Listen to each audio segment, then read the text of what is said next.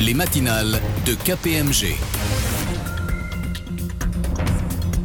Bonjour à toutes et à tous, ravi de vous retrouver sur les ondes de Radio KPMG en ce mardi 6 septembre 2022 pour cette première matinale de la saison. Nous espérons que vous avez pu vous ressourcer cet été et que vous êtes en forme pour cette rentrée. Au micro, Laurent Chilet et Hélène Modicom. Bonjour Laurent. Bonjour Hélène, bonjour à tous. Très heureux également de retrouver ce micro après cette pause estivale. Je souhaite une excellente rentrée à tous nos auditeurs. Une nouvelle saison, Laurent, qui s'annonce très prometteuse. En effet, notre radio souhaite porter la voix de KPMG au plus grand nombre, toujours avec qualité et rigueur, et de façon simple et mobile. Très bientôt, l'aventure radiophonique va se poursuivre avec de nouveaux concepts d'émissions afin de se rapprocher de nos auditeurs, de nouveaux programmes pour accompagner la transformation de l'économie et s'adresser davantage aux dirigeants, et enfin de nouveaux chroniqueurs. Restez donc à l'écoute, Radio KPMG évolue et grandit. Les matinales, voilà, c'est parti maintenant. Retour donc Laurent à l'essentiel de l'actualité comptable et financière depuis le 7 juillet, date de notre dernière matinale avant cette pause estivale. Quel est le programme aujourd'hui? Aujourd'hui au programme de cette édition, le traditionnel journal de la rédaction pour faire le tour de l'actualité financière, qui était dominé cet été par la loi sur le pouvoir d'achat, et le dossier du mois consacré à la cybersécurité avec Vincent Marais, associé KPMG, expert du sujet. En effet, des cyberattaques ont encore malheureusement fait la une de l'actualité cet été. Demandons à notre invité comment les entreprises doivent se protéger face à de telles attaques qui peuvent survenir à tout moment. Le journal. Ouvrons donc ce journal avec le paquet pouvoir d'achat. Au cœur de l'été, les parlementaires ont entériné ce paquet pouvoir d'achat, comme on l'appelle, qui comprend à la fois le projet de loi de finances rectificative pour 2022 et également des mesures d'urgence pour la protection du pouvoir d'achat. Tout à fait, Hélène. Et fort logiquement, certaines dispositions ciblent les entreprises et d'autres les particuliers. D'un point de vue fiscal, quelles sont les mesures les plus significatives de ce paquet législatif? C'est ce que nous avons demandé à Marie-Pierre O, avocate et directrice de la doctrine fiscale de KPMG Avocat. Le paquet pouvoir d'achat voté cet été comprend tout d'abord deux mesures phares présentées par le gouvernement. D'une part, la contribution audiovisuelle est supprimée dès 2022 pour les particuliers comme pour les entreprises. Et d'autre part, la prime de partage des profits ex-prime dite Macron est pérennisée elle sera exonérée des contributions et cotisations sociales à la charge de l'employeur comme du salarié, dans la limite de 3 000 euros par an et par bénéficiaire. Et cette limite sera même doublée dans certains cas lorsque l'entreprise a un accord d'intéressement ou conclut un tel accord au titre de l'exercice. Le plafond de la prime est donc triplé et on peut relever qu'une exonération sociale s'appliquera quelle que soit la rémunération du salarié et ce de façon rétroactive au 1er juillet dernier. L'exonération fiscale sera quant à elle temporaire et réservée à certains seulement des salariés. Par ailleurs, la loi de finances rectificative pour 2022, autre volet du paquet, prévoit une série de mesures pour soutenir le pouvoir d'achat des ménages via la révision de certains seuils ou plafonds d'exonération qui sont applicables à des éléments de rémunération des salariés. Citons par exemple l'exonération d'impôts applicable aux heures supplémentaires qui va passer de 5 000 euros à 7 500 euros par an à compter du 1er janvier 2022, ou encore la limite de l'exonération fiscale et sociale accordée au titre de la prime transport et du forfait mobilité durable qui passe, elle, de 500 à 700 euros par an pour les années 2022 et 2023. Dernier exemple peut-être, le rachat par un salarié de tout au parti des jours de RTT qui seront acquis entre 2022 et 2025. Quelles sont les autres mesures intéressant les entreprises, Laurent? Nous avons également interrogé Marie-Pierre O, mais en fait, vous allez l'entendre, Hélène, très peu de mesures dans ces deux textes visent les entreprises. Seules deux dispositions intéressent les entreprises. La première, la loi de finances rectificative pour 2022, prévoit la généralisation de la facturation électronique entre assujettis à la TVA, ainsi que l'instauration d'une transmission obligatoire à l'administration des données de transaction et tout cela entrera en vigueur de manière progressive à compter du 1er janvier 2024. En réalité, ce n'est pas une mesure nouvelle puisque le texte est identique donc à celui pris par ordonnance le 15 septembre 2021 ordonnance dont la ratification par la loi de finances 2022 avait été sanctionnée par le Conseil constitutionnel comme n'ayant pas sa place dans un texte de loi de finances. Rien de neuf sur le fond donc. Seconde mesure concernant les entreprises, l'instauration d'une mesure anti-abus au dispositif temporaire d'amortissement des fonds commerciaux. Vous vous en souvenez, on en avait parlé dans, dans, les matinales. La loi de finances pour 2022 a mis en place pour les fonds commerciaux acquis entre le 1er janvier 2022 et le 31 décembre 2025 un dispositif temporaire de déductibilité fiscale des amortissements constatés dans la comptabilité. Cette possibilité, elle s'applique à l'ensemble des fonds acquis dans le cadre d'une opération de cession à titre onéreux, ainsi qu'à ceux reçus dans le cadre d'apport de fusion. À compter du 18 juillet 2022, les entreprises qui acquièrent des fonds commerciaux auprès d'entreprises liées ne pourront pas bénéficier de la déduction fiscale de l'amortissement de ces fonds. Peu de mesures, en effet, ciblent les entreprises. Enfin, dans cette actualité fiscale estivale, on ne peut pas passer sous silence la question de la taxation des super. Vous avez raison, Hélène. Après l'annonce en juillet de bénéfices records de certaines entreprises, dans un contexte inflationniste et d'érosion du pouvoir d'achat, une taxe sur les super profits a été évoquée. Cette mesure exceptionnelle verra-t-elle le jour? Nous avons également sollicité Marie Pierrot sur cette question difficile. Alors, il faudrait pouvoir lire dans le mar de café de Madame Arma, mais ce qu'on peut dire aujourd'hui, c'est que dans une interview qui a été donnée dans un journal économique quotidien le, 1er septembre dernier, notre ministre de l'économie s'est dit opposé à la création d'une taxe sur les profits exceptionnels des multinationales. Cela étant, on peut anticiper que cette question, va revenir en force lors de l'examen du futur budget 2023, et c'est seulement à ce moment-là et à l'issue des discussions qu'on verra si la contribution de ces multinationales pourrait ne pas être fiscale. Voici ce que nous pouvions vous dire à ce jour sur ce paquet relatif au pouvoir d'achat, étant précisé que les aspects sociaux de ce texte seront présentés dans l'émission des sociales que Radio KPMG diffusera cette semaine, le 8 septembre. Et puis, comme le dit l'expression consacrée, le diable se cachant souvent dans le détail, il sera nécessaire de revenir plus précisément sur ce projet de loi de finances rectificative pour 2022 et sur les autres dispositions pour la protection du pouvoir d'achat. Et nous le ferons dans l'émission Les Fiscales, diffusée le 22 septembre prochain.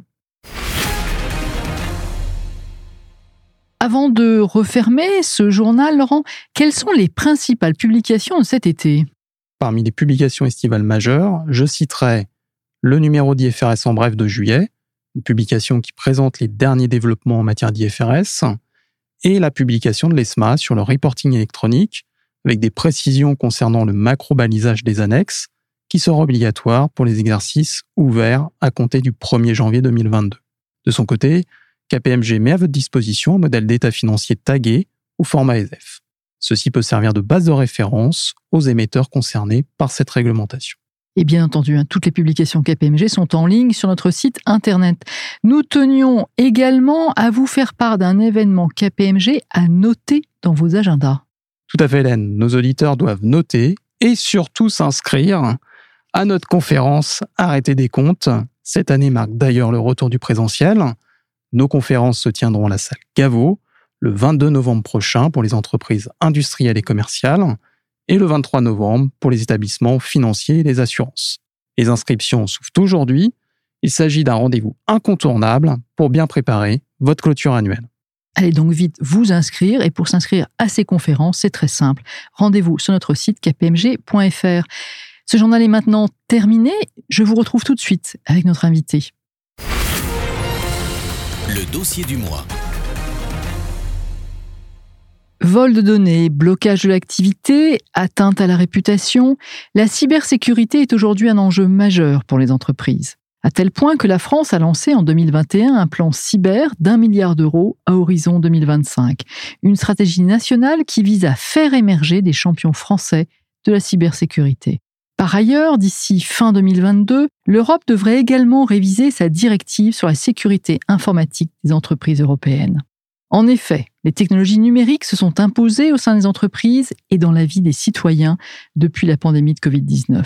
En parallèle, on observe une recrudescence des cyberattaques d'acteurs économiques privés et publics. Des hôpitaux, notamment, ont vu leur activité perturbée, voire bloquée. Autant de bonnes raisons pour évoquer une nouvelle fois sur ces ondes la question de la cybersécurité. J'aurai le plaisir de le faire avec Vincent Marais, associé au sein de KPMG et responsable des offres cybersécurité et protection des données personnelles. Bonjour Vincent. Bonjour Hélène, bonjour à tous. Régulièrement, Vincent, vous vous exprimez à ce micro sur ce sujet de la cybersécurité. En juin 2020, vous nous disiez que les salariés avaient basculé à la hussarde vers le télétravail avec des conséquences sur la sécurité informatique des entreprises. En avril 2021, vous estimiez que le diagnostic restait contrasté selon les sociétés. Deux ans après, quel est votre diagnostic de la cybersécurité en France? Eh bien, je dirais que nous sommes entrés dans une ère où on a appris que des crises cyber pouvaient survenir à tout instant et qu'il fallait alors se mobiliser pour les gérer. L'affaire Log4j, par exemple, a un peu gâché les fêtes de fin d'année des équipes de cybersécurité dans les entreprises. Mi-décembre, on apprend en effet qu'une faille de sécurité a été découverte dans ce logiciel de journalisation d'événements. Le problème, c'est qu'il est utilisé dans des centaines, voire des milliers de solutions informatiques. Et il a donc fallu que les équipes informatiques et cybersécurité passent au peigne fin les systèmes d'information pour corriger la faille partout où ce logiciel était utilisé. Un autre exemple de mobilisation, ça a été la guerre en Ukraine. Les équipes de cybersécurité se sont mobilisées en anticipation des cyberattaques visant notamment les sociétés qui s'étaient retirées de Russie. Ces attaques ne se sont pas matérialisées, mais la mobilisation était réelle et elle illustre cette capacité de résilience nouvellement acquises par les entreprises. Ces entreprises, qu'elles soient publiques ou privées, continuent donc d'être victimes de cyberattaques. Oui, il n'y a pas eu de cyberattaques liées à la guerre en Ukraine, mais les cyberattaques, notamment de type ransomware, n'ont pas cessé. Et on a donc chaque semaine des entreprises ou des services publics français qui sont touchés.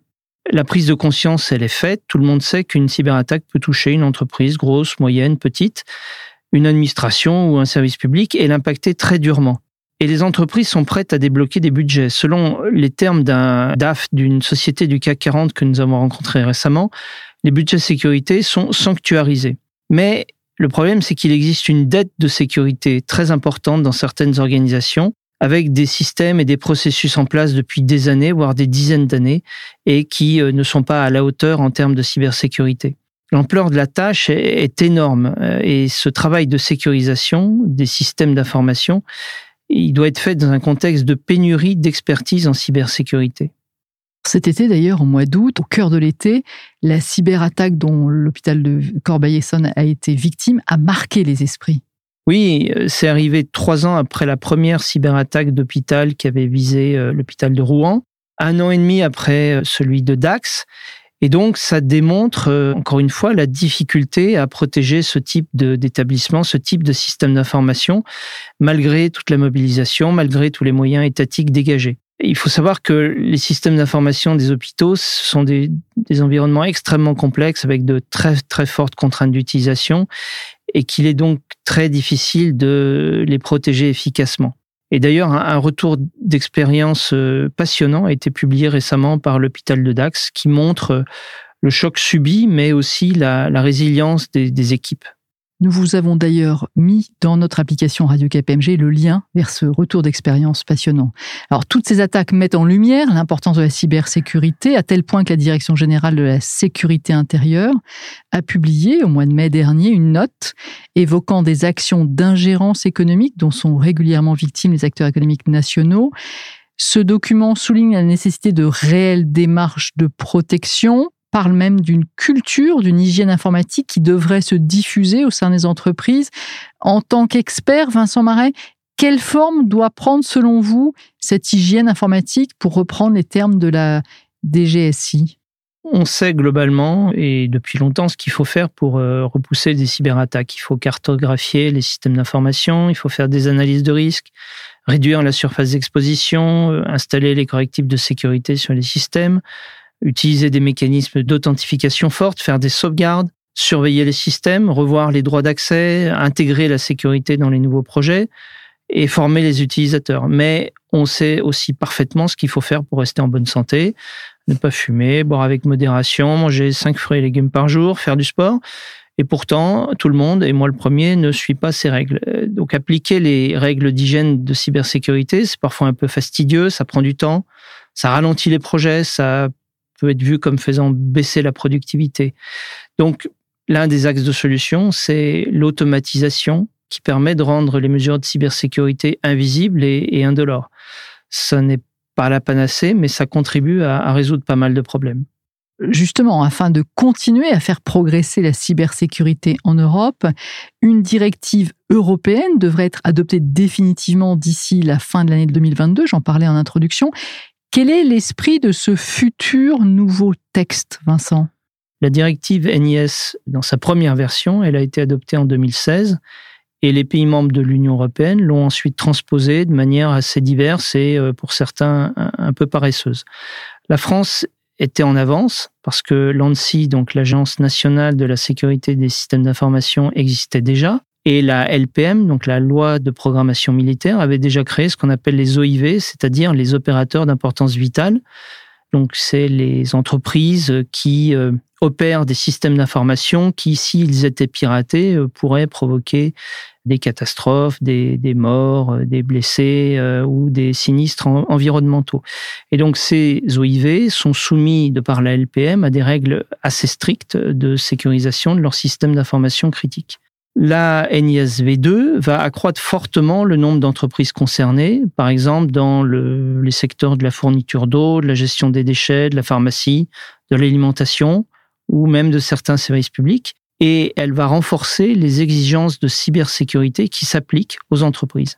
Et les sanctions en cas de non-conformité seront également plus élevées. Donc nous vous tiendrons informés hein, sur ces ondes de cette nouvelle directive quand elle aura été adoptée. En matière de cybersécurité, il semble que toutes les entreprises ne sont pas à égalité. Les PME et les TPE ne sont-elles pas ou ne seraient-elles pas plus vulnérables que les grands groupes? Oui, en effet, parce que les PME, les TPE ne peuvent pas se permettre d'avoir des équipes d'experts dédiées à la protection de leur système d'information comme le font les grands groupes. Aujourd'hui, les équipes de cybersécurité de grands groupes comptent plusieurs dizaines de personnes, parfois plusieurs centaines de personnes dans le secteur euh, banque, finance, assurance. Ça, c'est tout à fait inenvisageable pour une PME. Et puis ensuite, en outre, il peut exister dans des PME, notamment familiales, un fonctionnement un peu à la confiance qui peut être exploité par euh, des cyberattaquants euh, via des attaques de phishing, de social engineering, etc. Donc les dirigeants de PME, ils sont en effet assez démunis sur le sujet. Et puis, il faut réaliser qu'il n'existe pas de, de solution ou de service qui permettrait d'externaliser la totalité des, des mesures ou des processus de cybersécurité. Alors, est-ce que c'est une bonne idée pour ce genre de société de souscrire une assurance pour se prémunir de dégâts causés par une cyberattaque?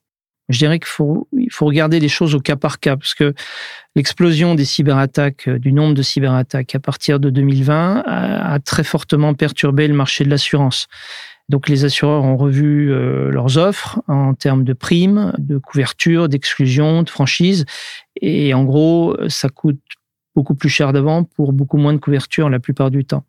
Donc, il faut faire l'analyse des risques cyber auxquels l'entreprise est soumise, estimer les pertes potentielles, les probabilités d'occurrence, et puis mettre ça en perspective avec, euh, avec les offres de cyberassurance et voir euh, si ça vaut le coup.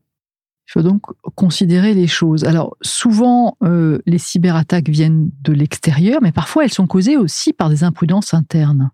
Oui, la, tâche d'un cyberattaquant, elle est, elle est plus aisée que celle d'un défenseur parce qu'un attaquant n'a qu'à trouver un chemin d'attaque alors qu'un défenseur doit bloquer tous les chemins d'attaque potentiels. Donc, souvent, en effet, c'est une personne qui clique sur un lien de phishing ou qui choisit un mot de passe facilement devinable ou qui oublie de, mettre une protection sur des fichiers euh, chargés dans le cloud. Donc la solution, c'est euh, la défense en profondeur qui, inverse la difficulté parce qu'à ce moment-là, l'attaquant doit franchir toutes les protections pour arriver à son but. On arrive au terme de, de cet entretien. En tant qu'expert de la cybersécurité, quels conseils pratiques, quels messages clés pourriez-vous prodiguer aux entreprises, à leurs dirigeants, à tous ceux qui nous écoutent? Il y a trois points qui me paraissent importants aujourd'hui. Le premier, c'est prendre en compte les impacts que les cyberattaques peuvent avoir sur l'activité de l'entreprise au-delà des systèmes d'information et pour pouvoir mettre en place ensuite des processus qui permettent d'assurer globalement la résilience de l'entreprise et la poursuite de son activité. Le deuxième point, c'est de diffuser au sein de l'entreprise une culture de la cybersécurité auprès des employés et du management pour euh, prolonger les, mesures qui sont mises en place par l'équipe cybersécurité et les rendre plus efficaces. Et le dernier point, c'est on en a un peu parlé, de rendre la cybersécurité plus efficiente via l'automatisation pour notamment libérer des ressources euh, dont on a vu qu'elles étaient rares et les affecter à d'autres projets où elles seront plus utiles. Vincent Marais, un gros merci pour cet éclairage. Vos équipes sont donc à votre disposition pour vous accompagner dans le domaine de la cybersécurité et également de la protection des données personnelles. C'est la fin de cette émission. C'est avec grand plaisir que nous vous retrouverons le mardi 4 octobre prochain pour une nouvelle édition des matinales de KPMG. D'ici là, nous vous souhaitons une nouvelle fois une très bonne rentrée à toutes et à tous.